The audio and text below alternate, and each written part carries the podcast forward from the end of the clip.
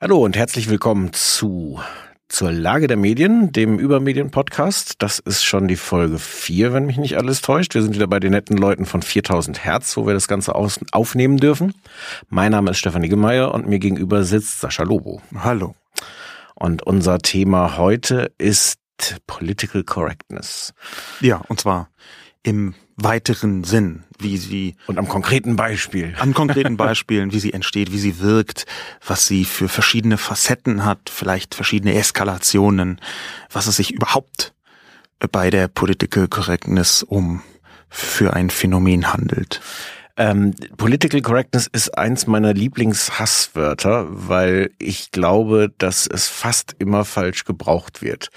Ähm, der Mythos ist der, dass Political, Political Correctness eine Erfindung der Linken ist, mit der so im Grunde das, das Reden reglementiert werden sollte.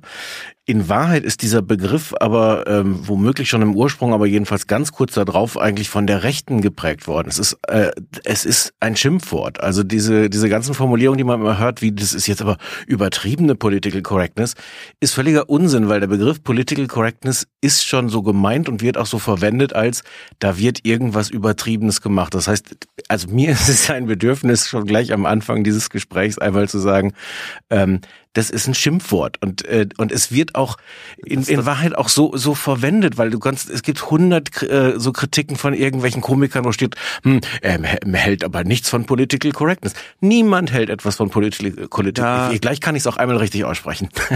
Niemand hält etwas von Political Correctness. Jedenfalls äh, sind die Leute, die etwas von von diesen Konzepten halten, benutzen in der Regel nicht dieses Wort, sondern das Wort ist eins von von Gegnern des der Idee, dass wir in einer bestimmten Weise nicht über oder miteinander reden sollten.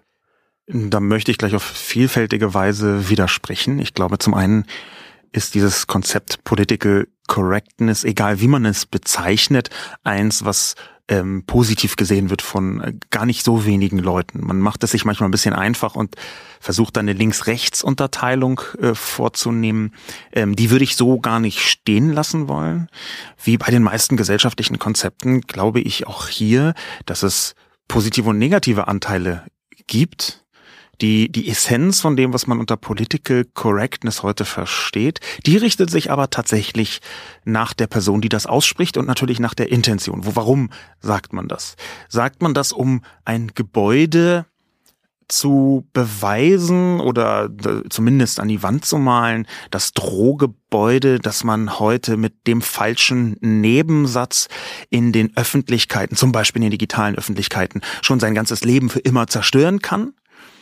Was in interessanter Weise in manchen Fällen auch fast so passiert ist, und da kann man und muss man auch drüber diskutieren, oder meint man mit Political Correctness, und das ist die Adaption von vielen Leuten vom linken Spektrum oder vom eher linken Spektrum, ich habe ja gerade versucht, das nicht so mhm. zu dualisieren, oder meint man damit eine bestimmte Form von sprachlichem Anstand, dass man also versucht, so zu sprechen, seine Sprache so zu wählen, dass man Menschen möglichst nicht beleidigt, dass man Menschen möglichst nicht äh, abwertet ähm, und weil da eine ganze Reihe von anderen Entwicklungen hineinspielen, zum Beispiel aktuelle Forschungsstände davon, was überhaupt Diskriminierung ist, wer diskriminierbar ist, auf welche Weise, entwickelt sich dieses Feld auch weiter. Ich glaube also nicht, dass es immer ein Schimpfwort ist. Ich glaube, dass es ein Gesellschaftsphänomen ist, dem wir uns nähern sollten. Und ob man jetzt sagen kann, der Begriff Political Correctness wurde von den Rechten geprägt oder von den Linken oder von denen oder von solchen. Wir können ja erstmal versuchen, jetzt für diesen Podcast uns diesem Begriff wertfrei zu nähern und dieses, diesen Schimpfwortcharakter ein bisschen rauszunehmen, weil ich glaube, dass sich dann leichter positive wie negative Kritik üben lässt. Ähm, finde ich gar nicht. Ich finde diesen Begriff völlig unbrauchbar, äh, weil er auch, also nicht nur ein, ein Schimpfwort ist, sondern für alles angewandt wird. Immer wenn, wenn jemand sagt, ähm, da wird uns jetzt aber verboten, über irgendwas zu, zu reden, da machen Leute eine Politik, die mir nicht gefällt, dann bappt man da dieses Political Correctness drauf. Der Begriff bedeutet überhaupt nichts mehr, als im Grunde eine Ablehnung von dem, was irgendwelche Leute machen, die, was ich nicht gut finde. Ja, Deswegen, aber das, das, ich, also ich finde es gut, wir wollen ja über die, also die, die, die, was dahinter liegt, streiten. Ich glaube nur, dass der Begriff völlig unbrauchbar ist. Ne, aber lass ihn uns doch einfach trotzdem wie in einem Vakuum, einem äh, gesellschaftlichen Vakuum der Bewertung jetzt kurz benutzen. Ähm, äh, das ist ja ein Phänomen, was es häufig gibt, ein sprachliches Phänomen, dass bestimmte Begriffe mit einem Mal einen Einschlag bekommen, der sie in eine Richtung zieht. Ja, besorgt zum Beispiel war jahrelang nicht mehr als einfach ein Wort, das Leute sich Sorgen gemacht haben. Das hat inzwischen eine Färbung, die es ganz kurz vor äh, rechtsradikal äh, erscheinen lässt. Das, ja, lass mich ein konkretes Beispiel mit Political Correctness machen. Und das ist, dann sind wir auch gleich bei einem aktuellen Thema, äh, der Verstehen Sie Spaß, äh, die, die Verladeaktion, wo sich Guido Kanz als lustiger schwarzer Mann verkleidet hat. Ähm, die Kritik daran im Vorfeld war, das ist rassistisch. Äh, Guido Kanz in der Sendung selber hat dann so ein Alibi-Statement gemacht, wo er gesagt hat, naja, wir wollten ja niemanden verletzen und es soll ja auch Comedy sein. Der hat aber nicht den Begriff Rassismus äh, gesagt, sondern uns haben Leute vorgeworfen, ähm, das sei politisch inkorrekt. Schon durch diese Formulierung hat er klar gemacht, dass das ein völlig lächerlicher Vorwurf ist, weil jeder weiß. Das glaube ich nicht. Ich glaube, dass diese Formulierung natürlich äh, aus niemand, Angst, aber niemand will politisch korrekt sein. Das, also ich das glaube, stimmt wenn, nicht. wenn, wenn das wir ist eine einfach Google- unwahr. Ich, ich möchte zum Beispiel versuchen, nicht in aber allen so wird Bereichen. dieser Begriff nicht benutzt. Also wir, wir Ich glaube, dass, also wenn ich mir angucke, wie, äh, das ist ja vielleicht ein doofes Beispiel, weil auf Twitter so wenig mit Hand und Fuß diskutiert wird, aber wenn ich mir anschaue, wie auf Twitter diskutiert wird, dann gibt es relativ eindeutig zuordnenbare Pro-Kontra-Lager. Kontra gegen Political Correctness und die Leute, die sagen, ich zitiere mal einen äh, Tweet, ich glaube von äh, Anatol Stefanovic, wenn ich mich richtig entsinne, der paraphrasiert so lautet, ähm, wenn man statt Political Correctness Anstand sagen würde, dann hätten viel mehr Leute einen Zugang dazu. Ja. Ja, Im- ja aber Moment. es ist ja kein Zufall, dass wir Political Correctness sagen, weil der Begriff geprägt ist von den Gegnern dieses Konzepts, von Leuten, die, die sagen, Das- das, ist, das- es geht nicht um Anstand. Also man definiert durch da dieses... warst du dir ja selber aber sogar selber unsicher, ob das so ist. Aber lass uns doch jetzt mal weg von. Nein. doch, ich, ich möchte gerne davon weg, ähm, weil ich ich glaube, lass uns, lass uns doch über die konkreten Fälle Genau. reden. Lass uns gar nicht so sehr über das Konzept doch, reden. ich möchte mehr über das Konzept Ich reden, möchte weil über die konkreten Fälle reden. Da finden wir sehr gut Wessen zueinander. Podcast ist denn das hier? Unser beider. Wie redest du überhaupt mit mir? ähm, politisch korrekt, um genau zu sein. Der, der, der Punkt, auf den ich hinaus möchte, ist, dass ich glaube, wir müssen zwingend über das Konzept reden, was dahinter steht, was die Kritiken sind, was man damit beabsichtigt und auch was man mit der Ablehnung des Konzepts beabsichtigt.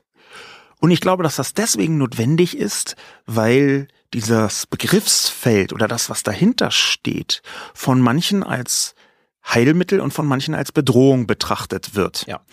Ähm, jetzt siehst du ja, dass da eine Ambivalenz drin steht und kannst dein, Nein. hast ja gerade zugegeben, dass Nein, nein, nein. manche das auch positiv, aber ich möchte gar nicht darauf rumreiten. Der Ah, Lass Punkt, mich einen Satz mal sagen, weil ich glaube, du hast das wirklich noch nicht verstanden. Natürlich gibt es in, in diesem Konzept eine ganz große Ambivalenz. Der Begriff ist nur gar nicht ambivalent, sondern wird in 99 Prozent der Fälle negativ gebraucht. okay.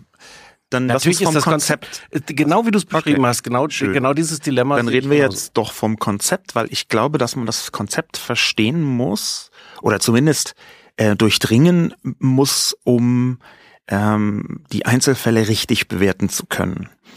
Was ich glaube, ist, dass da Weltbilder aufeinander prallen und zwar nicht ein oder zwei, sondern aus meiner Perspektive sogar gleich drei verschiedene Weltbilder. Das erste versuche ich mal so zu umreißen, weil politische Korrektheit ja ein äh, eindeutig sprachliches Phänomen ist.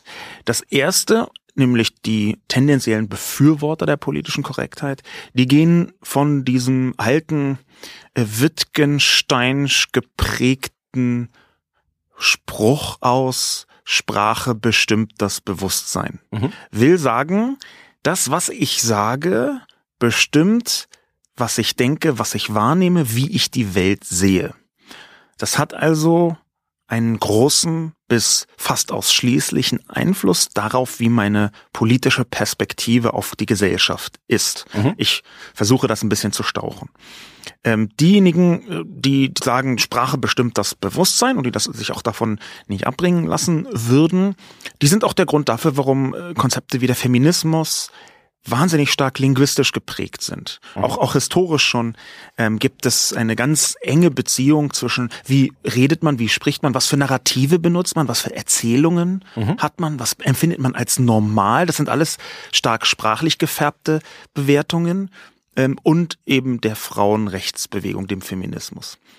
Ähm, die, diese Leute, die das so glauben, Sprache bestimmt das Bewusstsein, die ziehen daraus häufig den Schluss, dass wenn man anfängt, Dinge anders zu bezeichnen, dass wenn man nicht mehr ein abwertendes Wort benutzt, dass man dann auch eine Bewusstseinsänderung erreichen kann. Das ist die eine Seite. Auf der anderen Seite gibt es Menschen, die das bestreiten würden, die jederzeit sagen würden, nein, ich halte diese Welthaltung für komplett falsch. Rassismus geht doch nicht weg, weil Leute so tun, als würden sie jetzt ein anderes Wort benutzen. Mhm. Und bei denen ist es wahnsinnig häufig so, dass sie sich eingeschränkt fühlen durch in ihrer freien Meinungsäußerung. Die empfinden, das sind eindeutig eher die konservativ geprägten bis reaktionär bis extremistisch geprägten Menschen, die, aber es ist ein breites Spektrum von Leuten, die sagen, die Probleme gehen doch nicht weg, weil wir jetzt anders sprechen, und außerdem haben wir das schon immer so gemacht. Die also aus einer Normalität, die gefälligst nicht zu verändern sei. Warte, warte mal einen Moment. Ich glaube, du hast da jetzt schon zwei Schritte gemacht. Das kann sein. Weil der, der, der erste ist genau diese, diese Frage, äh, verändern wir die Welt dadurch, dass wir die Sprache ändern? Ähm, und der zweite ist, glaube ich, erst diese Ebene, äh, wird uns da was eingeschränkt? Ist das eine Form von Denkverbot, Sprachverbot, äh, äh, was das, da auch dran hängt? Das ist es ja. Also ich halte Na, aber lass, lass, oder zumindest Regel. Also ein Verbot würde ich nicht vielleicht nicht sagen, aber Regel. Aber ich glaube, das sind, also lass uns einmal noch bei der Ebene davor bleiben, weil ja. ich glaube, dass es natürlich für beides Beispiele gibt. Also unbedingt. Es gibt das ganz, ist nämlich ganz die dritte Weltsicht. Die, oh. Also die, ich führ's noch aus und dann kannst du gerne Kritik äußern. Ähm, ist, die dritte Weltsicht ist, dass man das ähm, weder äh, schwarz noch weiß, um jetzt vielleicht ein passendes Beispiel zu sagen, betrachten kann, sondern dass es da eine Vielzahl von komplizierten Wechselwirkungen gibt, zum einen. Und in dem Moment, wo man akzeptiert, dass Grauwerte vorhanden sind und dass auch bestimmte Grauwerte nicht eindeutig dem einen oder dem anderen Lager zuordnenbar sind, in dem Moment ist die Weltsicht aus meiner Sicht die dritte, ist es eine, der ich am ehesten mit leichter Tendenz zum äh, Pro-Political Correctness-Lager äh, äh, anhänge. Ähm, und die heißt, dass tatsächlich der Kontext und die Umgebung und auch die jeweilige Phase, in der sich die Person befindet, sehr viel entscheidender sind, als man das so glaubt. Ähm, ich glaube, es gibt sowohl Momente, Situationen, wo die Sprache eindeutig das Bewusstsein prägt wo strukturelle Sprachgewohnheiten, zum Beispiel Rassismus unterstützen oder Frauenfeindlichkeit. Und dann gibt es auch das, den Punkt, wo das kippt und wo es eben nicht mehr so ist, wo man nicht feststellen kann, hier würde alles sich verändern, wenn man bloß endlich die Sprache verändern würde. Ja, wobei das jetzt auch eine sehr starke Verknappung ist, die, glaube ich, so Na klar, wenig Leute. Ja, schon.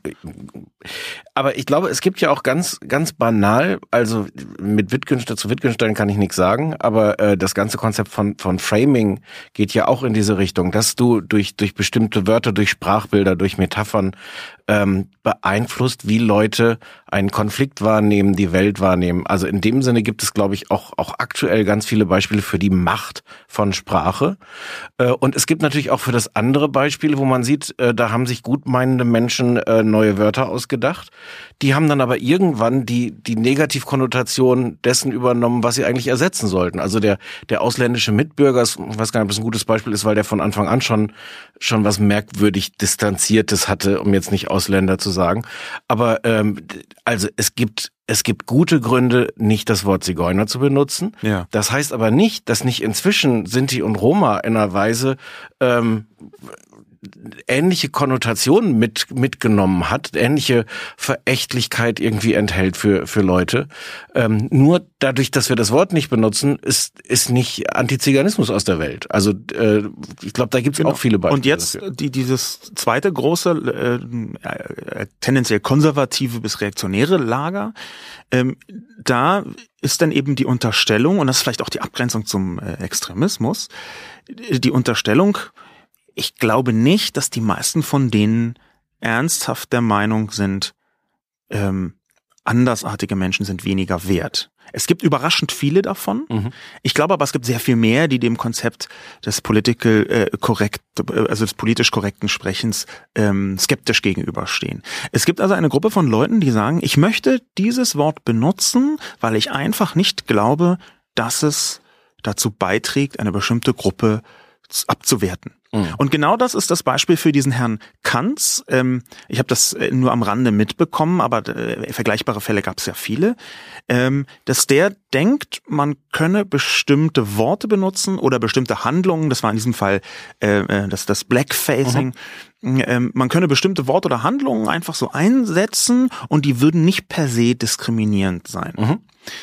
Und da sehe ich eben nicht zwingend, dass diese Personen grundsätzlich rassistisch sein müssen, aber die aber Frage ihr, ist, ihr Handeln kann genau, sein. Genau. Die Frage ist, löst sich da nicht bis zu einem bestimmten Punkt das Wort und die Tat ab von der jeweiligen Person und man stützt eine rassistische Struktur oder eine misogyne Struktur, ohne es vielleicht sogar zu wollen. Und das ist eine Diskussion, die glaube ich zu wenig geführt wird, weil sie extrem schwierig ist. Es mhm. würde nämlich ungefähr so vereinfacht gesagt darauf hinauslaufen, äh, lieber Freund, ich muss dir jetzt erklären, warum ich nicht glaube, dass du Rassist bist, aber du hier eine rassistische Gesellschaftsstruktur mit deinem Handeln unterstützt. Hm. Es ist ein bisschen kompliziert und differenziert. Und gleichzeitig kann man fragen, bis zu welchem Punkt kann man das vorantreiben? Und das ist für mich im Moment mit die spannendste Frage. Ja, ich glaube, was man im Moment sieht, dass, dass ganz krass die, die Weltsicht eine, eine unterschiedliche ist, dass es da Leute gibt, die das Gefühl haben, nichts dürfen wir mehr. Wir dürfen keine Witze mehr machen, wir müssen aufpassen, welches Wort man benutzt, ja. man muss, wir müssen überall lustige Endungen wie innen oder sowas dranhängen. Ähm, und ähm, ich, ich unterstelle mal wohlwollend, dass, dass diese Leute das tatsächlich so empfinden. Also das, das ist so. Das, also das da, da würde ich die die ähm, Empfindung, wenn ich dich da unterbrechen darf. Äh, naja. Die Empfindung entspricht der Wahrheit aus einem für mich extrem spannenden Internetgrund. Wir haben vor allem durch die sozialen Medien eine dramatische Vermischung aus Öffentlichkeit im klassischen Sinn, dass die Welt das nachvollziehen kann, mhm und privaten Suböffentlichkeiten. Etwas, was du auf Facebook schreibst oder auf Twitter, was, wo du eben noch dachtest, meine 17 Follower ist doch egal, das kann im nächsten Moment schon mhm. auf der, auf dem äh, Spiegel Online-Titel landen. Mhm. Und das ist wahr.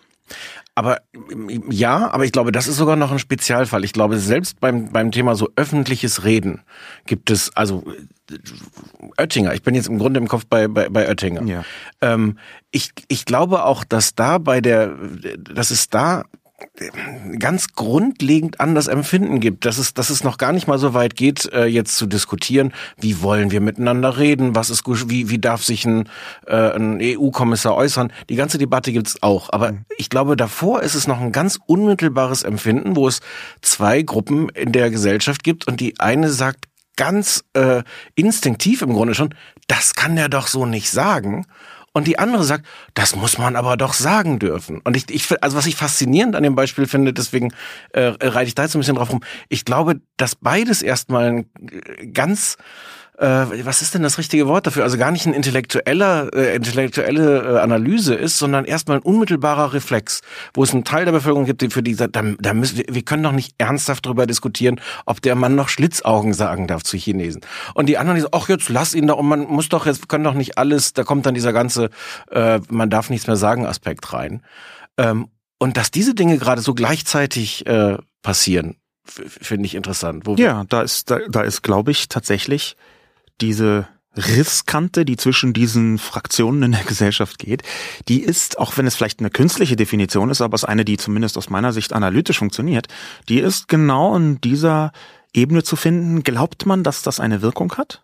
Oder glaubt man, dass es keine Wirkung hat, wenn man einen so diffamierenden, eindeutig ja auch diffamierenden Begriff sagt? Und aber, aber, aber lustigerweise, also eigentlich, das finde ich so merkwürdig. Man, wir können doch nicht ernsthaft diskutieren, ob er das abwertend gemeint hat. Natürlich nee, hat er das nicht. abwertend. Ja, natürlich hat er das. Also das ist auch, das ist auch eine, Absurdität. Ne, das ist eine, eine, eine ich, ich bin äh, in, in diesem speziellen Beispiel extrem eindeutig auf der Seite derjenigen, die sagen, ähm, was für eine rassistische Anmaßung von Oettinger, dass er das glaubt, einfach so sagen zu können. Da offenbart sich für mich nicht ein Fehltritt, sondern eine Welthaltung, die ich hochproblematisch finde, ein Politikverständnis, ein Gesellschaftsverständnis, was ich so im auslaufenden äh, ähm, ja 19. Jahrhundert für normal gehalten hätte, mit Ausläufern vielleicht noch in den 50er und 60er Jahren und dass man aber spätestens seit den 70er Jahren, seit eine äh, die 68er haben eine Gesellschaftskritik quasi so als als politisches Konzept und auch als sprachliches Konzept nach Deutschland intensiv gebracht, auch in der akademischen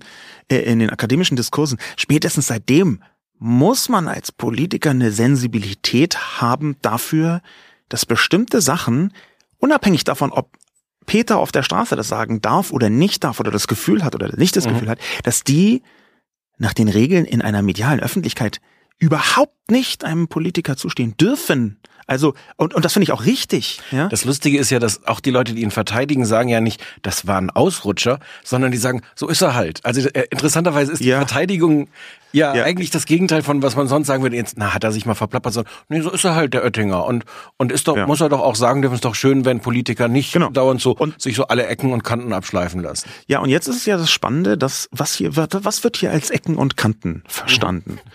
Ja, also wenn man das übersetzen würde, können wir sagen, äh, lest das doch mal. Also ich meine, so ein bisschen Rassismus ist doch eigentlich ganz gut. Wir wollen doch, sind also, doch alle. Genau, wir, wir wollen doch Politiker, die äh, ein bisschen rassistisch sind. Das ist ja die Übersetzung von dem, was sie mit Ecken und Kanten meinen. Und das ist natürlich eine, eine Unverschämtheit mhm. und auch eine Absurdität. Und da offenbart sich auch so ein bisschen die Bigotterie. Ja, mhm. und diese Bigotterie, die ist natürlich in dem Moment ganz greifbar es gab in der Welt eine große Verteidigungsrede, naja, eine halbgroße, eine halbe, eine halbe, naja, ähm, Rede über Ulf Poschardt, oder, oder? von der Welt, ja, von, ich glaube von Ulf Poschardt, ja. Mhm. Ich habe das nur in dem Weltkontext gesehen, habe auch gar nicht geschafft, alles zu lesen, aber es, es, es hatte den, den schon von Anfang an den Beigeschmack der äh, Verteidigung. Unabhängig davon, in dem Moment, wo er Chinesen beleidigt, ähm, ist das halt wenig greifbar. Man stelle sich vor, er hätte sich antisemitisch in dem Kontext geäußert, mhm. ähm, dann wäre sofort klar gewesen, in dem Bereich ist eine, zum, meiner Meinung nach völlig zu Recht, hohe Sensibilität in Deutschland vorhanden. Mhm. Ja, eine, die leider auch geringer wird, wie man mit festhalten muss, aber die ist tatsächlich noch höher als in anderen Bereichen der ähm, gruppenbezogenen Menschenfeindlichkeit. Niemals in einer Million Jahren wäre in der Welt eine Verteidigungsrede erschienen darüber, wenn sich jemand antisemitisch geäußert hätte. Und diese Form der Bigotterie, die ist relativ typisch, dann aber, muss ich auch dazu sagen, häufig sogar für beide Seiten. Ich glaube nämlich nicht, dass sich die Sprache ist das Bewusstsein Fraktion so rational und so konsistent verhält, wie sie das gerne hätte. Mhm. Und zwar unter anderem, weil sich dieser Begriff, was ist eigentlich politisch korrekt, immer weiterentwickelt und ausdifferenziert. Und das Wesen von dieser Diskussion ist, bis zu welchem Punkt gehe ich noch mit? Mhm. Also welches, mhm. was akzeptiere ich noch?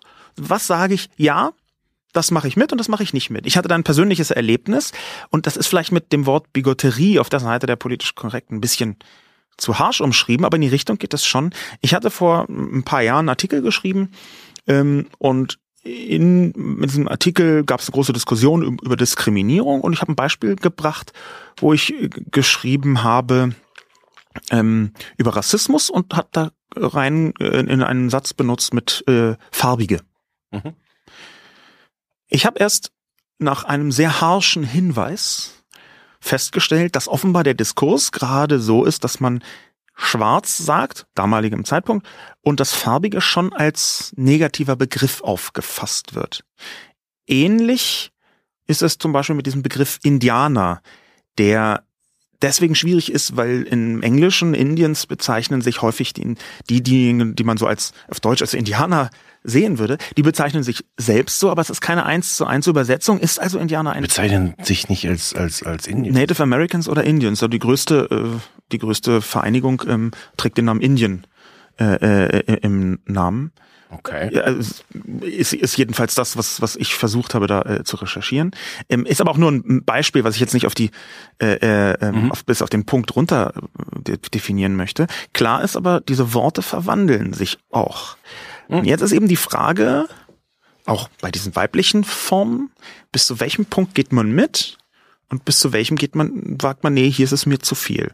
diese Anpassung an die momentane Definition von dem, was diskriminierend ist, mache ich nicht mehr mit. Und das finde ich etwas, wo die politisch korrekte Seite, der wie gesagt eher meine Sympathien äh, gehören, ähm, wo die auch nicht besonders konsistent ist. Man könnte fast sagen, wie Gott, aber eben nur fast. Aber ist da nicht auch ein Problem, dass ähm, dass unser Diskurs dann immer noch so frei ist von diesen Leuten, dass, dass wir immer noch eine so uniforme Gesellschaft sind, wo, wo dann Weiße untereinander sitzen und dann irgendwie auf Wikipedia nachschlagen, ob jetzt äh, schwarz oder farbig das richtige Wort ist anstatt dass es eine Situation ist, wo ohnehin äh, Minderheiten ganz normal dabei sind und man von daher auch viel eher schon schon ein Gefühl dafür hat oder weil es im, im, Zweifel einem der, der Kollege sagt. Also das ist ja auch Ausdruck davon. Diese diese diese verstehen Sie Spaßsendung ist natürlich auch deswegen lustig, weil dann hast du äh, ein ganz Entschuldigung, ist das Mikro gekommen. Da hast du ganze ganze Sofa voll nur von weißen Menschen. Das ganze Publikum war, glaube ich, kein einziger Schwarzer. Ähm, also auch, auch da merkst du ja, warum diese, diese Diskussion so, so verkrampft ist, um jetzt ein freundliches Wort zu sagen, weil auch das Gegenüber fehlt, weil die immer noch nicht, nicht, nicht, nicht teilnehmen, ganz normal. Und, und dann natürlich diese Situation kommt so, oh hoppla, jetzt muss ich mir aber mal überlegen, wie spreche ich den oder die da richtig an. Wenn du, wenn du irgendwie, was weiß ich, anderes Beispiel, wenn du Schwule äh, in deinem bekannten Freundeskreis hast, musst du, glaube ich, nicht jedes Mal, wenn du dann über Homosexualität redest, erst kurz zögern und denken, ah, was ist jetzt ein okayer Begriff und was nicht. Also es ist ja nicht nur, ich, ich weiß schon, was du meinst, dass, dass ich, dass ich die, äh, das, was man sagen soll, ja auch ändert. Ähm, aber dass das Ganze uns, wenn uns das so fern und künstlich erscheint, ist das, glaube ich, auch ein Ausdruck davon, dass wir einfach so wenig Kontakt haben mit den Leuten, um die es dann da geht. Das, das kann gut sein. Und gleichzeitig ist es ja nicht, aus meiner Perspektive jedenfalls, ähm, nicht unbedingt in jedem Detail sinnvoll, ausschließlich die Definition der jeweiligen Gruppen zu berücksichtigen. Das ist ein, das ist ein Punkt, wo mhm. ich auch Kritik am Konzept Political Correctness nicht nur sehe, sondern auch gerne selber üben möchte. Ja, das ist kein, so vielfältig das Konzept ist, gibt es auch Bereiche, die ich für hochproblematisch halte, ganz eindeutig. Mhm. Und wo es denn mir nicht mehr darum geht, ähm, das darf man jetzt nicht mehr sagen, aber das muss man doch sagen dürfen, sondern wo ne, zum einen eine Euphemisierung oder Verschleierung stattfinden könnte, die durchaus auch sch äh, schlechte Situationen in der Gesellschaft äh, nicht hilft zu beseitigen, ja, was die Benennung angeht. Ähm, da, was, was kann man da für Beispiele bringen? Also der große, das große Beispiel ist natürlich die Frage, ob im Grunde verschleiert wird, äh, wie viele äh, Ausländer, Schrägstrich, Flüchtlinge ähm, Straftaten begehen in Deutschland, dass, dass diese Kriminalität verschleiert wird. Das ist ja so. Da würde ich gerne ein bisschen weg von bringen, weil das, glaube ich, noch ein extrem komplexer Punkt ist. Hm. Aber ich würde gerne hin dazu gehen, ähm, dass natürlich das Konzept der politischen Korrektheit auch davon lebt, dass man Begriffe findet, die der dem Gefühl der Betroffenen ähm, eben, die im Gefühl der Betroffenen nicht abwertend wirken. Mhm. Und jetzt gibt es äh, Bereiche der Gesellschaft, wo ich sagen würde, eine Abwertung oder zumindest eine Bewertung ist notwendig. Ähm, ich, das, und war gar nicht jetzt auf. Mal ein Beispiel. Ich meine zum Beispiel, dass bestimmte Formen von, nehmen wir ruhig das haarigste in diesem Kontext, islamischem Extremismus, islamistischem Extremismus, dass die abwertend benannt werden können dürfen sollen und dass man eben nicht sagt, aber das ist eine Gruppe, wie wie es manchmal äh, geschieht, das ist eine Gruppe von Menschen, die empfinden das als abwertend, die äh, Islamisten, ähm, das muss man mit ähm, besonders fromme Bürger übersetzen. Aber wer will das denn? Ich rede jetzt erstmal nur von... Ist ein fiktives Beispiel. Nee, es ist nicht ganz, es ist nicht ganz ein fiktives Beispiel. Es ist, glaube ich, in genau diesem Kontext Abwertung von religiösen Minderheiten ist es schon eine Fragestellung, die mich umtreibt. Bis zu welchem, also nicht fiktiv, sondern vielleicht eher ein, Beispiel, an dem man versuchen kann, das nachzuvollziehen.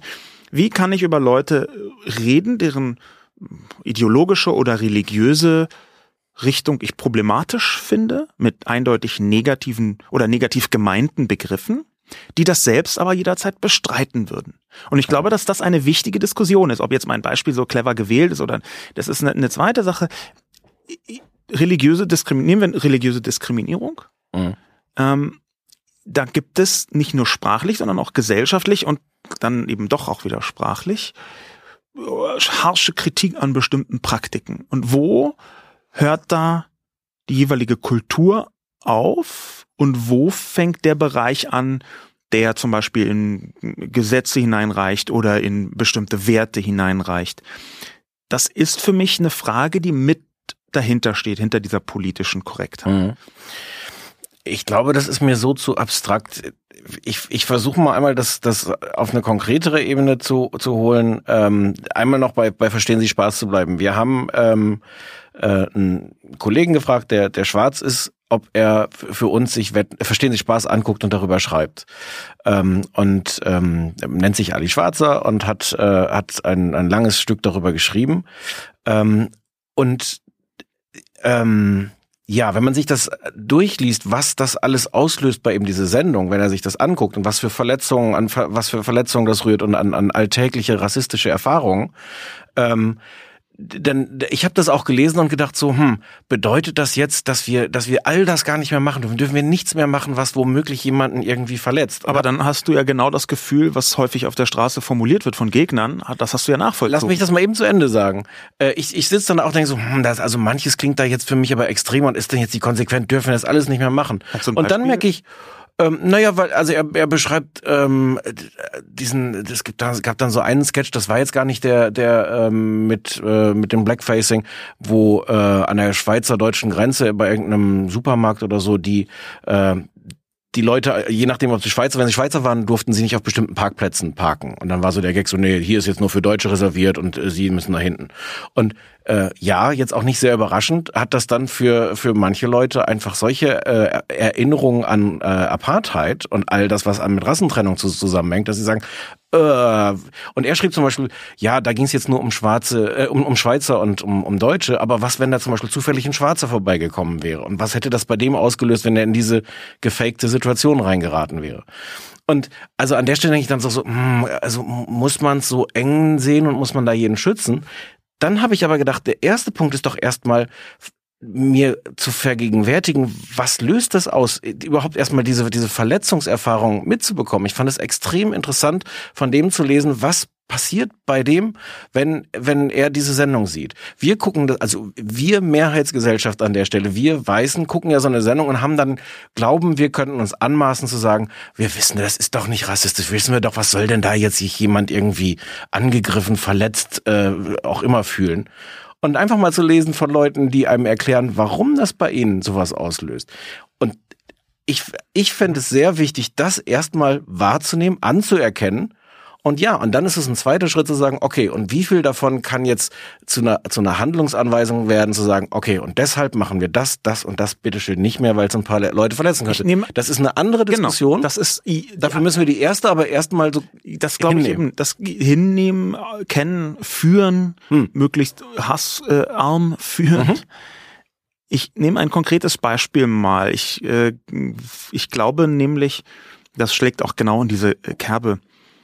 Ich glaube nämlich, dass etwas verloren gegangen ist, nämlich sowas wie die Kunst, nur den halben Weg mitzugehen, um es mal so auszudrücken. Das klingt wie ein Buchtitel. Ja, das ist tatsächlich, das, das kam mir so vor einiger Zeit. Ich hatte äh, auf Spiegel Online in einer Kolumne ähm, irgendjemanden, ich weiß ja gar nicht mehr ganz genau wen, vielleicht sogar äh, ähm, eine, eine Gruppe von Menschen, die irgendetwas tun und oder etwas anderes lassen, ähm, also ganz klar an den Handlungen ausgerichtet, als dumm beschimpft. Mhm. Ich mache das ab und zu, äh, dass ich so, so ein, äh, sagen wir mal, heftige äh, Begriffe benutze. Einfach, das ist eine Kolumne und ich glaube, das ist äh, manchmal auch richtig. Und dann kam aber ganz, also einigermaßen freundlich und im Hintergrund äh, die Kritik, dass äh, das ableistisch sei, also mhm. behindertenfeindlich. Das war für mich eine interessante Erfahrung, weil ich bis dahin nicht wirklich ein Sensorium dafür hatte. Dass es Menschen gibt, die sagen, das ist behindertenfeindlich, weil du Leute auf diese Weise mit einem Schimpfwort abwertest, weil sie einen geringen IQ haben. Mhm. Und ich kann diese, naja, Erklärung absolut nachvollziehen. Ich sehe die. Ich kann das akzeptieren. Im gleichen Atemzug wurde ein anderer Begriff in der gleichen Kolumne, nämlich verrückt, mhm. ebenfalls mir angekreidet oder kritisiert, weil meine grundsätzliche Ausrichtung der Kolumne nicht menschenfeindlich war, sondern eher im Gegenteil, war das eher eine Art Manöverkritik an meiner Sprachwahl als tatsächlich eine grundsätzliche Kritik. Das kann man ja auch noch unterscheiden. Aber tatsächlich habe ich da gemerkt, dass diese Situation, das dumm für mich mit einem Mal nicht mehr der Begriff ist, den ich ähm, verwende wie Forrest Gump, nämlich dumm sind Leute, die Dummes tun, mhm. sondern ein Begriff, der auf Menschen diskriminierend wirken kann. Das war für mich neu. Mhm. Und das war für mich auch ein Erkenntnismoment. Und gleichzeitig habe ich gemerkt, dass ich mich selber sträube dagegen, den Begriff dumm und den Begriff verrückt aus meinem Sprachschatz zu streichen oder sogar noch zu ersetzen durch Sachen, die nicht diskriminierend wirken sollen. Und warum? Weil eine bestimmte Form Bezeichnungen, auch abwertende Bezeichnungen in der Sprache zu benutzen, die ist, glaube ich, sinnvoll in der Sprache. Ich glaube, dass man nicht Menschengruppen abwerten muss damit. Mhm. Aber das ist, da gibt es eine haarfeine Grenze und die ist in so einem Wort dumm, glaube ich, sehr gut zu erkennen. Ich glaube, wir kommen ohne eine Beschimpfung dumm, bekommen wir bestimmte Diskurse einfach nicht abgebildet, ja, um es mal ganz äh, platt zu formulieren. Äh, auch deswegen, weil es natürlich immer über ein Gegensatzpaar funktioniert, ne, verständig oder mhm. äh, erkenntnisreich oder intelligent oder was man immer als Gegensatz benutzen will. Und das heißt, ich glaube, ein Teil der Diskurse lebt gerade davon, dass man in bestimmten Bereichen auch abwertende Vokabeln benutzen kann. Aber der, der, was sich verändert hat bei dir, ist doch, dass du jetzt eine Sensibilität hast und, genau. und, und, und Richtig. zögerst, bevor du dumm schreibst und manchmal schreibst du es dann aber trotzdem. Richtig. Und ja. das ist aber genau das ist genau diese, dieses, dieses, der Graubereich, wo ich auch selber zugeben muss, es ist nicht so, dass ich da eine eindeutige, für immer fest definierte Meinung habe.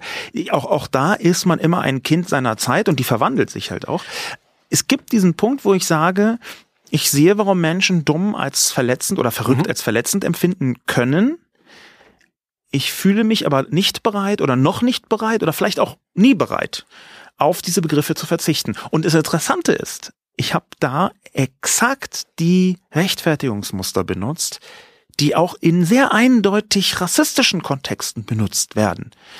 Weil natürlich, warum benutze ich denn so einen Begriff wie dumm? Weil ich glaube, dass er für meine Sprache unverzichtbar ist und weil ich glaube, dass die Wirkung schon nicht so schlimm sein wird auf die tatsächlich Behinderten in mhm. diesem Kontext. Insofern habe ich mich auf einmal mit meiner eigenen emotionalen Argumentation fast auf der in Anführungszeichen anderen Seite gefühlt. Und da glaube ich, muss die Debatte hingehen. Wo sind die Grenzen? Mhm. Bis zu welch, wo sind auch die Grauwerte der Grenzen? Bis zu welchem Punkt muss man mitgehen? Kann man mitgehen? Darf man mitgehen? Und ab welchem Punkt muss man eine gewisse Flexibilität und Liberalität haben, was bestimmte Begriffe oder Handlungen angeht. Ich glaube, dass wir uns da nie alle einig werden, aber ich glaube, dass die Welt eine bessere Welt ist, wenn viele Leute das Gefühl haben für, also allein für das, was sie da auslösen. Das, das viel krassere Wort, was aber das, das gleiche Dilemma ist, was du gerade beschrieben hast, ist, ich sage es jetzt einmal, das Wort Neger, ähm, wo es, wo es viele Argumente und, und auch überzeugende Plädoyers gibt, das Wort auch nicht einmal so zu benutzen. Ähm, und, und wo ich für mich auch so, so eine, ähm, ich habe so einen Widerwillen, das N-Wort zu sagen oder zu schreiben. Und ich und und gleich, gleichzeitig kann man das wirklich nachlesen, wie das wie das dieses Wort immer wieder Wunden aufreißt bei Menschen. Und wo ich äh, für mich aber so einen Kompromiss gefunden habe, wo ich jetzt gar nicht sagen kann, alle sollten so sein, aber es ist so mein Kompromiss zu sagen, ich versuche das so weit es geht zu vermeiden. Und äh, wo ich aber umgekehrt extrem empfindlich reagiere, wenn ich merke, dass Leute ähm, entweder mit der größten Ignoranz oder schlimmer noch mit der, mit der größten Absicht immer und immer und immer wieder dieses Wort, weil sie wissen, dass es diesen geilen Effekt hat und weil es wirkt und weil sie es da benutzen. Und da, an der Stelle, wo ich dann aber sagen würde, nee, das ist inakzeptabel, das will ich nicht, darüber will ich nicht lachen als Witz. Ja. Ähm, und ich, ich weiß jetzt nicht, ob andere Leute mit, mit meinem Kompromiss das, leben können. Ich glaube, da, also das, was du gerade beschreibst, ist die sprachliche Realität von den meisten Menschen da ist natürlich eine Verunsicherung dabei, ja. Dieser Wandel, ich, es gibt eine viel muss, höhere ich muss, mir, mir fällt das jetzt ja? gerade auf, nicht, dass Leute das missverstehen. Das ist nicht ein Wort, was in meinem aktiven Sprachschatz ist. Es geht jetzt darum, ob ich es benutze, um darüber zu schreiben, ja. was andere Leute gesagt genau. haben. Das jetzt nur einmal gerade, das da fiel mir gerade auf. Ja, das nee, das hat aber niemand, ist. Okay. Das, das, das wird doch niemand so verstanden haben. Ähm, aber was tatsächlich daran interessant ist, sind zwei Aspekte. Zum einen ist, glaube ich, diese Unsicherheit eher der Normalzustand bei vielen Menschen. Ich habe das. Meinst du? Ja, ich glaube, also gerade in diesem, äh, in den aufgeklärten Zirkeln, die uns um so im Medienkontext umgeben, da ist diese Unsicherheit eher normal und eben auch in diesen Zirkeln von den Leuten, aber das darf man ja vermutlich nicht mehr sagen, die, die sagen das sehr aggressiv. Da sind mit Sicherheit eine Vielzahl von Rassisten oder Menschenfeinden dabei, aber die Unsicherheit ob ja. und wie man was genau sagen darf, was schon dazu führt, dass man entlassen wird oder was noch so ist, dass der irgendwie drüber hinweggeschaut werden kann, die ist vorhanden. Es ist ja nicht, es ist ja nicht aber so, Sekunde, dass das, das stimmt total, aber das ist natürlich ein Unterschied, ob ich mich frage, oh, verletze ich jetzt womöglich mit jemandem, was ich jetzt sage, oder oh, kriege ich jetzt Ärger, weil Richtig. man das nicht mehr sagen Und darf. jetzt kommt aber die große Auflösung. Das ist dann aus meiner Sicht schon fast nicht mehr eine Sprachdiskussion, sondern eine Diskussion, wie Arschloch bist du eigentlich oder nicht und wie viel zeigst du davon der Welt und wem. Und das ist für mich eine Diskussion, die eigentlich über dieser politischen Korrektheit drüber ja. steht.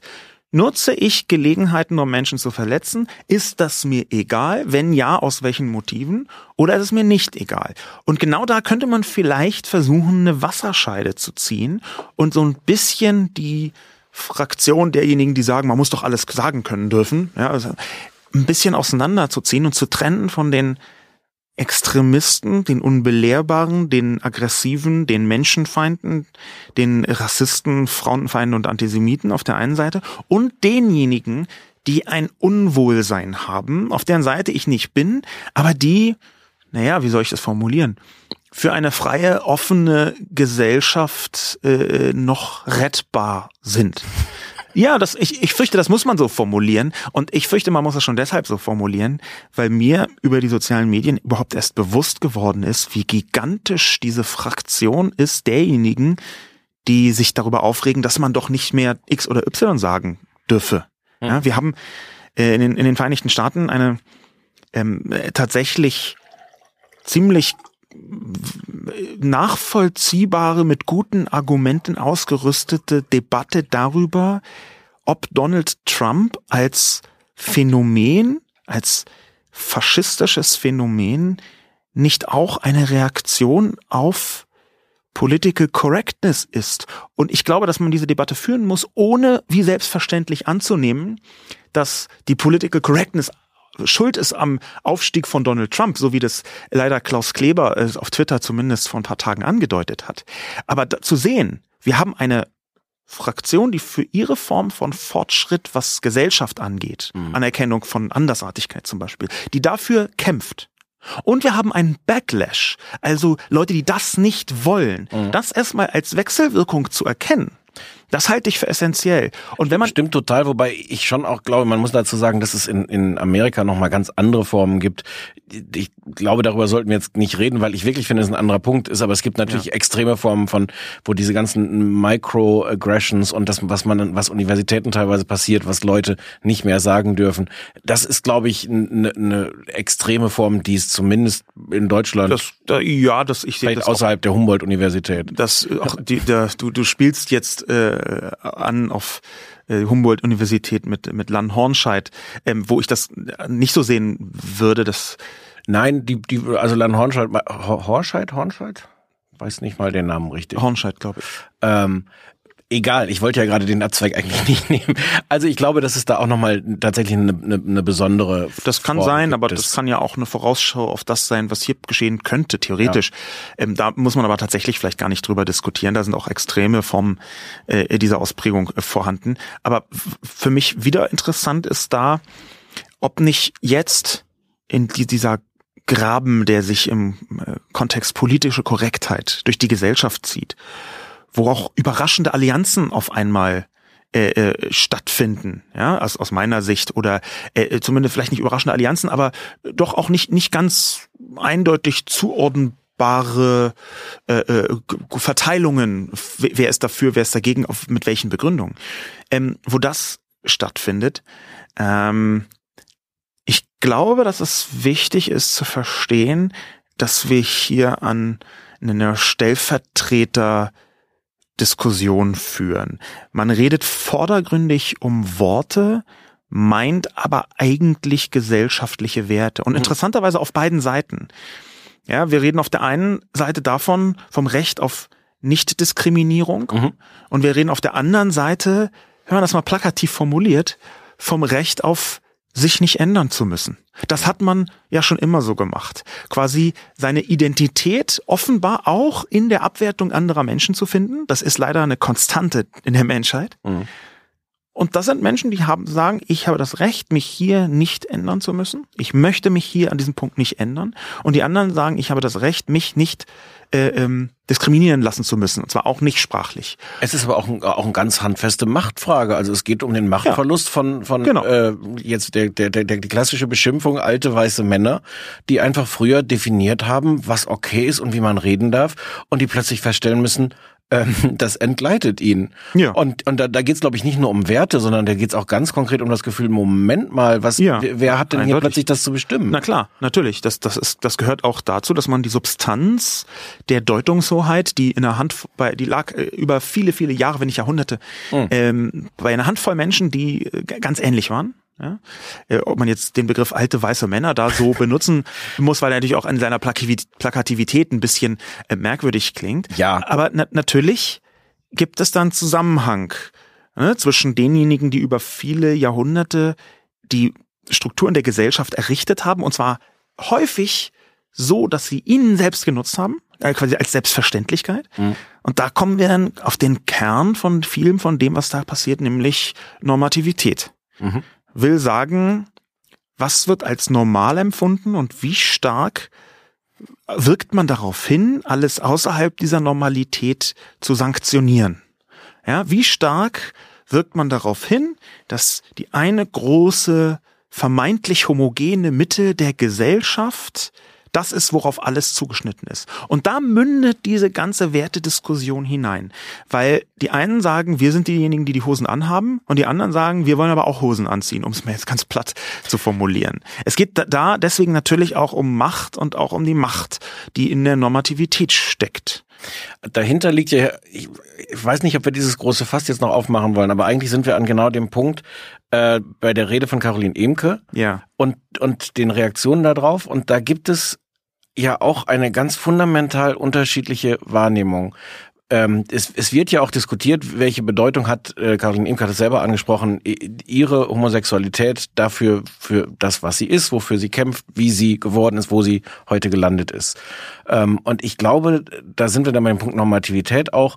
Ähm, es gibt so eine, äh, eine Wahrnehmung von diesen, was ich so als abfällig und falsch als alte weiße Männer be bezeichne, zu sagen, ihr seid doch schon, ihr Minderheiten seid doch inzwischen die Privilegierten. Hm. Das ist doch gar nicht was Besonderes, dass eine lesbische Frau ja. den Friedenspreis bekommt, sondern das ist doch selbstverständlich. Sie hat sich durch ihr lesbisch sein quasi überhaupt die, erst so richtig der, der die, die Martensteinisierung der Argumentation quasi, ja. Aber ich glaube auch da, dass dieses Gefühl womöglich auch erstmal tatsächlich so da ist, zu sagen, plötzlich sind nicht nur wir nicht mehr privilegiert, sondern es sind die, ja. die die ganze Zeit sagen, wir sind Opfer, wir werden diskriminiert, werden in Wahrheit privilegiert. Genau. Aber Und das ist, das ist auch, auch ein Muster, dass die Relativierung der eigenen Privilegien wirkt wie eine ungerechte Aufwertung der anderen. Mhm. Ja, das bedeutet, wenn du das bekommst, was ich für selbstverständlich halte, dann fühle ich mich angegriffen. Das hört sich absurd an und mhm. bekloppt, mhm. aber es hat eben durchaus eine historische Erklärung. Ich halte das nicht für richtig, ganz im Gegenteil. Mhm. Aber es hat schon auch eine historische Erklärung, weil man natürlich das, was man schon immer hatte, als Selbstverständlichkeit an, äh, betrachtet. Und wenn man das auf einmal teilen muss, und gerade Deutungshoheit ist etwas, was sehr schmerzhaft nur teilbar ist, dann dann kriegt, dann fühlt man sich tatsächlich so, als habe man ein Problem. Aber es ist, das Krasse ist, dass da wirklich ja die, die Realitätswahrnehmungen so unterschiedlich sind, weil auch wenn auf der einen Seite das gerade beschrieben ist, zu sagen, ihr seid doch längst die Privilegierten, ihr Minderheit. Was natürlich absurd ist. Okay, aber lassen wir das mal so stehen. Ja. Aber auf der anderen Seite ist ja nicht nur das Gefühl, wir sind gar nicht privilegiert, sondern äh, ich glaube auch im Jahr 2016 laufen die meisten äh, Schwulen und Lesben und, und andere Minderheiten immer noch rum mit dem, mit ich hätte jetzt fast gesagt, mit einer schweren Kindheit. Das ist immer noch ein schwerer Prozess. Wir alle haben ähm, ganz viel Diskriminierung erlebt und das Gefühl von anders sein, Außenseiter sein. Dadurch ist so dieser, dieser Kontrast nochmal besonders krass, dass man so selber sagt, ich musste aber dafür kämpfen, es, dass ich so halbwegs okay hier angekommen bin. Das, da, da ist eine interessante psychologische Komponente, gerade in dieser Rede um Caroline äh, Emke, beziehungsweise nicht in der Rede, sondern um in der Debatte um ihre mhm. äh, Rede, die ich gar nicht als Debatte bezeichne, sondern oder bezeichnen würde, sondern auf eine verstörende Weise wollen da Leute ihre Unzufriedenheit mit einem neuen Status quo ausdrücken. Ist aus meiner Sicht war diese Rede als Rede genommen gut und richtig. Die hat sie zur richtigen Zeit an richtigen Stelle gehalten. Man kann über die Elemente des Pathos streiten, mhm.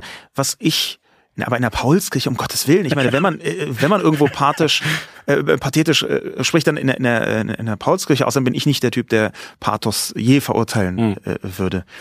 Aber man ahnt schon, was die Kritik eigentlich meint, nämlich, dass da jemand sich vorne hinstellt und für etwas kämpft, von dem man selbst glaubt, es sei selbstverständlich.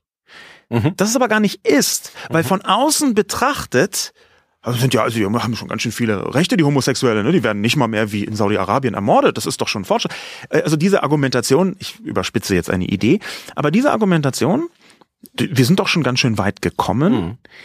die entspricht dieser Empfindung, nun muss aber auch irgendwann mal gut sein. Mhm. Und dieses, nun muss aber auch irgendwann mal gut sein, das entspringt die, der innersten Normativität von dem Diskurs, nämlich der sagt, mein Diskurs ist normal, die Sachen, die ich als schlecht wahrnehme in der Welt, die müssen besprochen, die müssen diskutiert mhm. werden. Das, was diese Person dort vorne tut, ist aber etwas anderes. Die kämpft nämlich für sich. Mhm. Und da ist so eine Ablehnung aus meiner Sicht drin, weil da jemand sich traut, für eigene Rechte einzustehen, während jemand anders, der da vorne steht, für die Gesellschaft kämpft. Und diese Unterscheidung zwischen das, was ich empfinde, ist die Gesellschaft und deswegen gut und richtig, und das, was die tut, ist entweder banal oder ein Spezialproblem oder auf jeden Fall übertrieben, weil sie gehört ja zu den Leuten, für die sie kämpft. Mhm.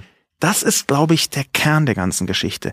Und deswegen halte ich es überhaupt nicht für merkwürdig, dass fast alle, die Caroline Emke angegriffen haben, natürlich weiße Männer über 50 waren, deren Heterosexualität sie jetzt nicht unbedingt verbergen, um es mal so auszudrücken. Aber es ist so, es ist trotzdem so absurd zu sehen, wie sie, wie sie dafür angegriffen, also es, es gibt die größte, Völlig absurd. es gibt die größte Debatte über ja. diese Rede und zwar aufgehängt an dem Vorwurf, dass man über die ja nicht streiten könnte, dass sie ja eine Rede gehalten ja, hat, ähm, die, die, so völlig nicht einladen würde zu einer Kontroverse. Das ist, das ist aber genau die gleiche Bigotterie, die sich im Umfeld der Political Correctness aus meiner Perspektive immer wieder ergibt. Ja, das klassische, das darf man nicht sagen, als Auftakt dafür oder als Abschluss davon, dass man soeben genau das gesagt hat. Ja. Das, das ist ja, da, da ist ja eine riesige Bigotterie da drin, weil man ständig mit dem Tabu spielt und zwar so lange, bis es nur noch als Pose vorhanden ist. Es ist gar kein Tabu mehr, es ist einfach eine reine Pose. Und genau das findet hier auch statt. Dieses Unbehagen, von den, den Leuten, die darüber schreiben, dass sich auch gar nicht so sehr an einzelnen Formulierungen aufhängt, sondern an der äh, Richtung von äh, äh, Caroline Emkes Rede. Also was wollte sie damit? In dem Moment, wo man sagt, das ist doch banal, sagt man nichts anderes als das ist total selbstverständlich, mhm. was sie fordert. Das haben wir doch längst. Wieso bringst du das denn noch auf die, auf der Sprache? Das ist doch so irgendwie zu fordern, dass Wasser endlich nass werden solle. Und das zeigt, dass die Wahrnehmung komplett unterschiedlich ist. Und das wiederum ist auch gehört zu diesem Kern von Political Correctness. Die einen sagen, äh, ist doch schon längst alles in Ordnung. Und die anderen sagen, nein, ist überhaupt nicht alles in Ordnung. Ja, es ist dieses, äh, die, die, diese ganze Schizophrenie in dem Satz, also wer wollte denn dieser Rede widersprechen? Ich tu das jetzt mal. Ja. Also, ja. Ähm, was machen wir jetzt noch? Ich, ich würde gerne im Schlussspurt noch tatsächlich versuchen, ein bisschen legitime Kritik an dem Konzept Political Correctness versuchen zu üben. Das klang mhm. ein paar Mal an. Das haben wir jetzt, ich vielleicht so mittelgeschickt, aber so manchmal versucht rauszuarbeiten. Aber ich glaube tatsächlich, dass es, ohne, man muss mal nicht mehr in die Vereinigten Staaten schauen, äh, dass es legitime Kritik gibt an diesem Konzept politische Korrektheit. Und das erste ist wahrscheinlich, dass ähm, politische Korrektheit als wenn man das nur als Sprachregeln betrachtet, nicht als Wertemuster, sondern als Sprachregeln, also wenn man diese, diese Übersetzung in Anstand einfach komplett ablehnt und sagt, das sind Sprachregeln, dass sie dann natürlich auch zur äh, Euphemisierung und Verschleierung benutzt werden kann. Aber da wusstest du vorhin auch schon kein Beispiel. Doch, da wusste ich ganz viele Beispiele. Ähm, ich habe sie bloß nicht gesagt. Nein, okay. ist mir gerade eins eingefallen. Gut. Es gibt einen bestimmten Code bei Rechtsextremen in Deutschland, den die als Reaktion meiner Meinung nach auf das Konzept politische Korrektheit in der Öffentlichkeit benutzen. Die sagen zum Beispiel zu ähm, Flüchtlingen Kulturbereicherer mhm. oder äh, Facharbeiter. Mhm. Ähm, das sind Reaktionen darauf, dass sie sich nicht mehr trauen oder nicht mehr wollen, trauen ist vielleicht ein falscher Begriff, aber dass sie nicht mehr sagen, dass sie nicht mehr eine negative Bezeichnung benutzen, sondern dass sie eine ursprünglich von links als positiv gemeinte Bezeichnung sarkastisch ironisch sprechen. Da kommt dann natürlich auch der Kulturbereicherer hat hier oder da das mhm. oder dieses Kriminelle getan. Ähm, ich sehe da drin schon auch jetzt vielleicht nicht eine unmittelbare Gefahr, aber ich sehe darin schon auch mit eine Schwierigkeit, weil natürlich die rassistische Grundeinstellung absolut die gleiche bleibt, wenn man jetzt nicht mehr einen rassistischen Begriff benutzt, sondern eine Verballhornung wie Kulturbereicherer, ja, mhm. oder ein anderes äh, Südschweden. Das ist auch, das ist auch so ein Begriff, mit Aber es ist ja 100 Prozent fremdenfeindlich gemeint. Also da gibt es ja gar keine, ja, gar schon. keine Debatte und gar kein Missverständnis. Nee. Aber da beugen sich Leute den Regeln der politischen Korrektheit und bleiben rassistisch. Da ist also die Intention, mhm. Die mit, die mit politischer Korrektheit versucht wird, zumindest zu einem Teil versucht wird, nämlich die Gesellschaft zu verbessern, die schlägt da das heißt, Vielleicht nicht ins Gegenteil um, ist aber oft ganz offensichtlich wirkungslos geworden. Das heißt, sie sind schlauer als Oettinger. Die sagen nicht Schlitzaugen.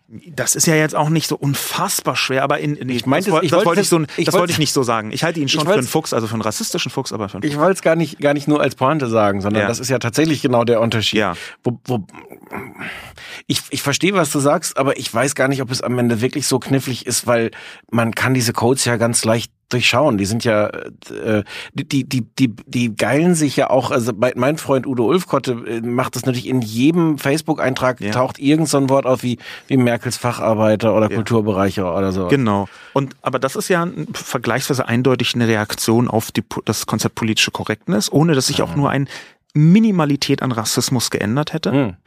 Ähm, das ist der erste Punkt. Und der zweite Punkt ist, dass wenn man nicht gleichzeitig diese Bereitschaft, den halben Weg mitzugehen, irgendwie in die Diskussion mit einbringt mhm. und neu sagt, was ist denn zwar nicht toll, aber noch okay und was geht nicht mehr. Und wenn man das nicht in einem öffentlichen Raum intensiv diskutiert, dann glaube ich, gibt es auch bei Leuten, die das eben nicht rassistisch meinen und die das eben nicht abwertend meinen und trotzdem solche Begriffe benutzen, eine Abwehrreaktion. Und da ist es dann tatsächlich so, dass ich glaube, die, die Klügeren müssen es nicht nachgeben, sondern sich auf die äh, Bedingungen einstellen. Ja, und da glaube ich tatsächlich, dass man versuchen muss, wie weit kann man dieses Konzept des Anstands in der Sprache zur Gesellschaftsverbesserung benutzen und wie weit sind wir einfach noch nicht in der Lage, das bis zum letzten Punkt durchzusetzen. Das, aber ich weiß auch nicht, ob, ob durchsetzen das Richtige ist. Ich, ich glaube, dass es auch oft hilft, einfach Dinge zu erklären. Also es gibt so Sprachregelungen, die so wirken wie, wie so aufgepropft, so, so vermeintlich harmlose Sachen. Es ist äh, relativ, also es ist tabu zum Beispiel von Behinderten zu reden, sondern das ist eigentlich der richtige Ausdruck, sind behinderte Menschen. Das klingt, wenn man das so sagt, wenn man das Leuten vorschreibt oder die womöglich korrigiert und sagt, das heißt aber nicht Behinderte, klingt das total affig. Das hat aber einen, einen, einen leicht zu erklärenden Kern, zu sagen, wenn ich sage, das ist ein Behinderter, dann dann ist quasi 100 Prozent dieser Person, die mir gegenübersteht, definiert durch ihr Behindertsein.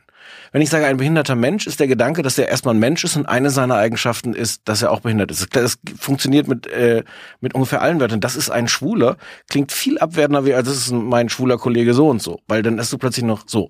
So, ich glaube, so funktioniert, jetzt sind wir ein bisschen wieder beim Anfang. Ich glaube, dass, ähm, dass Sprache so funktioniert. Ich glaube, dass die gut gemeint sind, diese Sprachregelung zu sagen, wir sagen nicht mehr Behinderte, sondern behinderte Menschen. Außer wenn, wenn Leute überhaupt nicht mehr äh, verstehen, warum gibt es jetzt diese neue Sprachregelung. Und wenn man einfach nur sagt, das sagt man jetzt nicht mehr und, und schreibt Leuten vor und denken, was muss ich mir jetzt jeden Tag neue Begriffe anhören? Worum es aber gar nicht geht. Es geht darum, einfach eine Sensibilität zu entwickeln dafür, was, was drücke ich aus mit bestimmten Begriffen. Wenn wir aber am Ende, und das, ich finde, also behinderte Menschen ist, ist für mich so ein Beispiel. Ich verstehe total, warum es, oder Menschen mit Behinderung ist, glaube ich, ich, ich weiß gar nicht, ob ich jetzt auf dem letzten Punkt bin, ob man, ob man nicht inzwischen sogar schon ist bei, bei Menschen mit Behinderung. Ähm, ähm, das, das Problem ist natürlich, dass, dass am Ende, ähm, dass die Sprache nicht klarer, schöner, direkter, menschlicher, brauchbarer macht, wenn ich sie vollstelle mit solchen gut gemeinten Wortungetümen oder, oder Gerümpel. Und das glaube ich an der Stelle dann dann, Aber dann halt wieder, auch ein Widerstand wieder, von Leuten. Wieder ertappen wir uns selbst dabei, dass wir Argumentationsmuster, du hast jetzt gesagt, vollstellen mit Gerümpel, das hört sich fast an, als ja. hätte es von Jan Fleischhauer kommen können. Also wir ertappen uns gewissermaßen selber dabei, Argumentationsmuster der Gegner der politischen Korrektheit zu benutzen. Und das wiederum glaub, glaube ich liegt daran, dass wir uns eben nicht an einem Punkt befinden, sondern in einem sehr breiten Korridor. Absolut, aber, aber, aber das, der, der Punkt ist ja, dass ich glaube, dass da eine Sensibilität in beiden Richtungen gut ist. Ich finde es ganz wichtig zu sagen, was mache ich eigentlich, wenn ich ja sage, das ist ein Behinderter? Wie sehr reduziere ich ihn auf einen kleinen Teil seiner Persönlichkeit? Aber eine Sensibilität in der anderen Richtung, was löse ich bei Menschen aus, wenn ich immer bestimmte Floskeln benutze, die dann auch ja. wirken wie Floskeln? Menschen mit Migrationshintergrund. Es gibt sehr, sehr gute sachliche Gründe von Menschen, Menschen mit Migrationshintergrund zu sprechen, weil es was anderes ist als Ausländer. Das ist eine völlig andere Sache. Und trotzdem auch da in der Richtung eine Sensibilität zu entwickeln, zum Beispiel zu sagen, wie reagiert ein, ein normal interessiertes Publikum, wenn es jedes Mal so, ein, so einen Begriff hört? Da, da auch eine Sensibilität zu haben, zu sagen, ist das vielleicht an dieser Stelle kontraproduktiv, bestimmte korrekte äh, Formulierungen zu benutzen? Ich habe dich jetzt irgendwie Du sagst gar nichts mehr. Nee, ich wollte dich mal reden. Ich hatte den Eindruck, dass ich hier so viel sage. Bestimmt nicht falsch. Dann, dann, dann ähm Und ich hatte das deswegen jetzt auch mir anhören wollen, weil ich ähm, vor ziemlich genau acht Jahren, also überhaupt erst mit 33, ein einschneidendes Erlebnis hatte am Cottbusser Tor, quasi dem ich glaube, irgendwo stand gefährlichsten Platz des Universums äh, oder Deutschlands oder Berlins oder Kreuzbergs. Ähm, ist ja auch egal. Jedenfalls dieser Brennpunkt äh, Cottbusser Tor, da stand ich äh, vor acht Jahren mit meinem Auto an der Ampel ähm, und habe Nachrichten gehört. Und der Nachrichtensprecher gab äh, von sich die Zahl der Menschen mit Migrationshintergrund in Deutschland, passenderweise am Cottbusser Tor, und direkt danach die amtliche Definition des Bundesamts für statistische Pipapo von Menschen mit Migrationshintergrund. Und während der das sagt, merke ich zum ersten Mal in meinem Leben, dass ich einen Migrationshintergrund ja. habe. Und zwar, und zwar wusste ich das natürlich schon immer, aber ich hab's nie gespürt.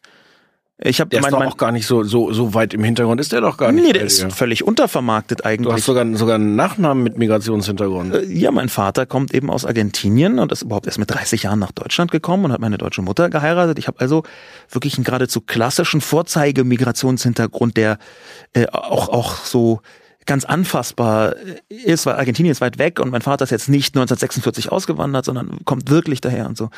Ähm, insofern habe ich mich auf einmal selber ertappt, huch, ich habe ja einen Migrationshintergrund und trotzdem ist, und das ist halt die Brücke zur politischen Korrektheit, und trotzdem ist dieser Begriff mit Migrationshintergrund eben überhaupt keiner, wo sämtliche Menschen irgendwie mh, mich assoziieren würden. Ich, ich, jedes Mal, jedes Mal. Ja, das ist jetzt aber dein persönliches. Jedes Mal, wenn ich in den Nachrichten lass Menschen mich doch, mit Migrationshintergrund höre, sehe Ist ein Top-Scherz, Stefan, aber lass mich doch den Punkt machen, der ist, glaube ich, äh, relevant. Weil Solange wir uns einig sind, Menschen mit Migrationshintergrund als Begriff sich entwickelt hat, weg von, der hat halt laut Statistischem Bundesamt mindestens ein Elternteil, was nicht in Deutschland geboren ist, oder ein Großeltern, bla bla bla, hin zu Menschen aus Afrika oder dem arabischen Großraum, die dazu noch eine andere Hautfarbe haben. Mhm. Das ist das, was man so unter Menschen mit Migrationshintergrund versteht, irgendwie von Türken über Algerier bis hin zu Nigerianer, ähm, meistens übrigens dazu auch noch Männer, interessanterweise, wenn man äh, von davon spricht. Und man meint überhaupt nicht den Halbschweden ähm, oder den Typ, der als zweite ja. Staatsbürgerschaft Franzö einen französischen Pass hat. Das ist für mich wiederum ein Punkt, wo ich sehe, wir waren ja schon bei Kritik von mhm. äh, dem Konzept Political Correctness. Es gibt da eine Verselbstständigung. Und diese Verselbstständigung, ja. die, die könnte man fast, ähm, wenn man aus der äh, Linguistik argumentiert, wo wir ja ganz am Anfang herkommen, mhm. für mich jetzt vielleicht sogar als Schlussspurt, wenn man aus der Linguistik argumentiert, könnte man da einen ähm, äh, Mechanismus namens ähm, absolute Metapher versuchen ins Spiel zu bringen.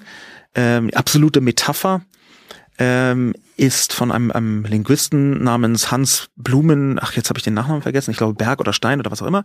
Irgendwas mit Blumen, ist ja auch völlig egal. Der hat die äh, äh, sich ausgedacht und die beschreibt eine Metapher, die jede Verbindung zu ihrem ursprünglichen Begriff verloren hat, wo man also gar nicht mehr an das denkt, was eigentlich wörtlich drinsteht. Im Englischen wäre das zum Beispiel It's Raining Cats and Dogs, wo niemand wirklich daran denkt, dass es auf einmal Katzen und Hunde regnet und jede Verbindung dazu einfach trotz dieser Worte nicht mehr vorhanden ist. Das ist jedenfalls dieses Konzept der mhm. absoluten Metapher. Gibt es natürlich auch in, in Deutschland, ja, wenn irgendjemand spricht von Berge versetzen, dann denkt niemand daran, dass da man irgendwie mit so einem Bagger ankommt und einen Berg versetzt. Und da ist wieder ein Punkt, der für mich zeigt, auch und gerade diese Begriffe, die als politisch korrekte Anwendung der Sprache begriffen werden, die kriegen ein Eigenleben und können sich wandeln in schwierige Bereiche hinein.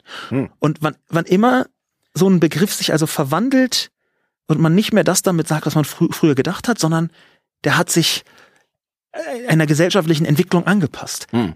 Das ist für mich eher ein Symptom dafür, dass das Konzept noch nicht ganz ausgereift ist.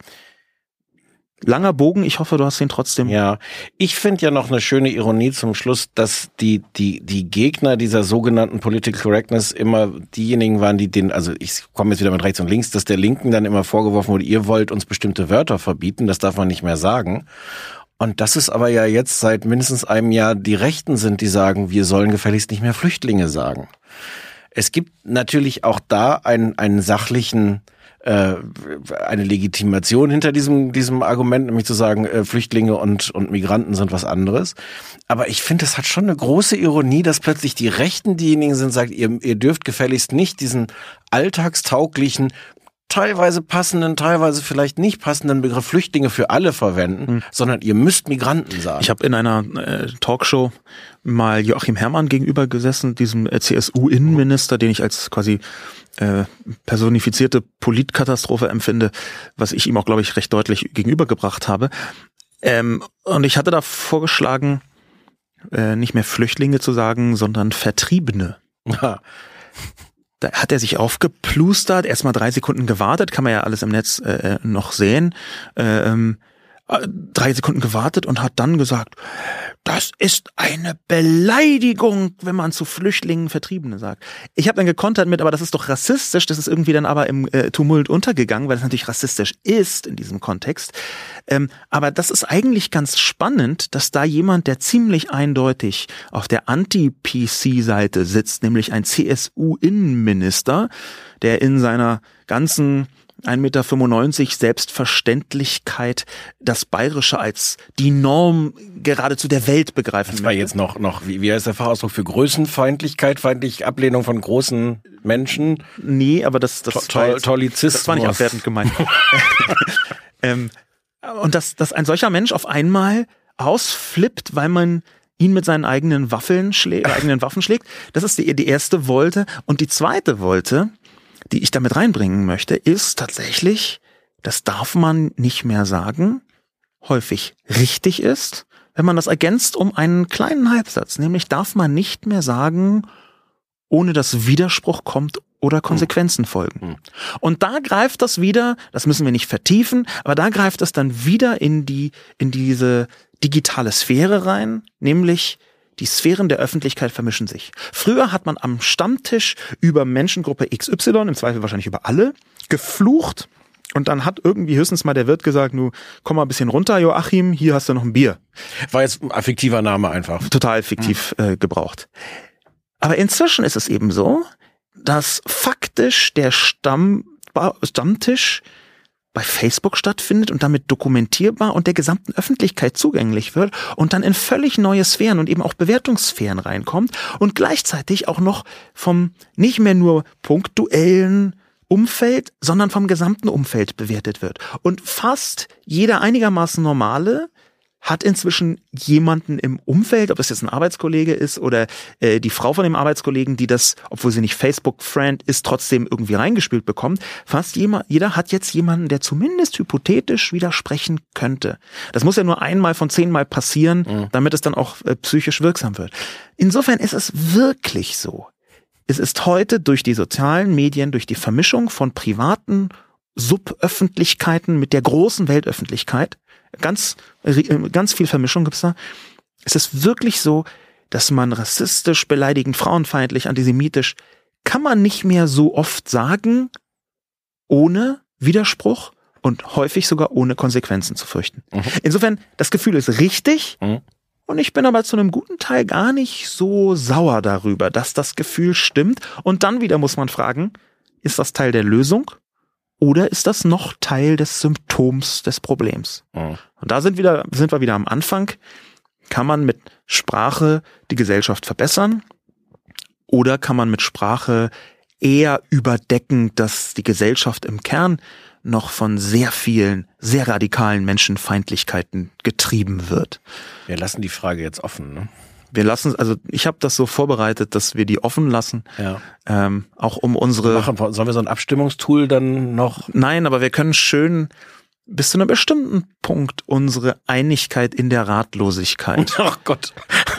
ja gut, da, ja. Es ist vielleicht manchmal gar nicht ganz schlecht, wenn man sowas debattiert und wenn man ganz zum Schluss sagt, mit letzter Gewissheit sind wir jetzt vielleicht noch gar nicht kurz davor, die endgültige Lösung zu finden. Da das passt überhaupt nicht zu dir. Das ist meine, ich kann doch so, ich kann doch so ratlos sein und du sagst dann, nein, ist völlig klar, Stefan. Und dann, na gut, wir hören hier einfach auf. Ja. Ähm, das war zur Lage der Medien Folge 4 mit Sascha Lobo und Stefan Niggemeier und äh, wir bedanken uns bei den netten Menschen vom Podcast-Label 4000 Hertz, in deren Studio wir das aufnehmen durften und äh, ja, verabschieden uns. Auf Wiedersehen. Eine Koproduktion von Übermedien und 4000 Hertz 2016.